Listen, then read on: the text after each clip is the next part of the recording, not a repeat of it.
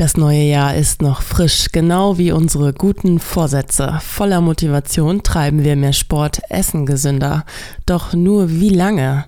Tipps hat Daniela Otto aus Bonn. Sie ist Referentin für Kirche und Sport bei der DJK, den katholischen Sportverband in Deutschland. Also wir halten das so, dass wir uns quasi immer gegenseitig eher was wünschen, was soll für denjenigen irgendwie in dem Jahr passieren und nicht, dass man sich irgendwie äh, Vorsätze nimmt. Von guten Vorsätzen hält Daniela Otto aus Bonn also nicht allzu viel. Seit 14 Jahren arbeitet sie für den katholischen Sportverband. Darin organisiert 500.000 Mitglieder und mehr als 1200 Vereine. Im neuen Jahr geht es auch für die Referentin darum, andere zum Sport und zu einem gesunden Leben zu motivieren.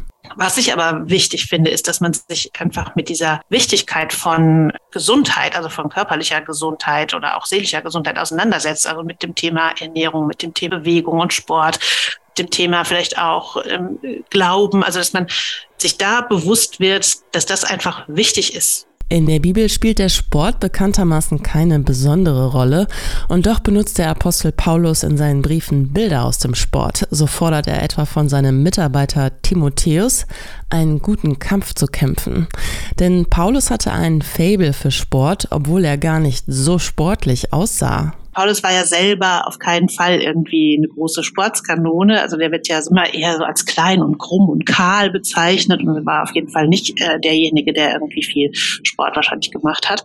Aber der hat sich total für das sportliche Geschehen in seiner Zeit auch eingesetzt. Er hat ja viel über Wettkauf auch geschrieben ne, und oder über Faustkämpfe und also das, was in der Zeit halt einfach an Sport da war, den hat, hat es begeistert. Paulus vergleicht auch das Leben eines Christen mit dem Lauf im Stadion. Dabei ging es vor allem um um den Mannschaftsgedanken und den braucht die Kirche im neuen Jahr mehr denn je, so Daniela Otto vom katholischen Sportverband. Paulus hat immer wieder gesagt, das Christsein, das Leben im Glauben ist quasi ein sportlicher Wettkampf. Und äh, so hat er selber begriffen, dass er quasi der Vorbild für seine christliche Mannschaft war, dass er deren Coach war und die angefeuert hat. Also dass man nochmal sich ja, bewusst wird, ich glaube und das will ich irgendwie weitergeben ähm, und das möchte ich irgendwie leben und das möchte ich äh, mit anderen teilen und dass das das Wichtige ist.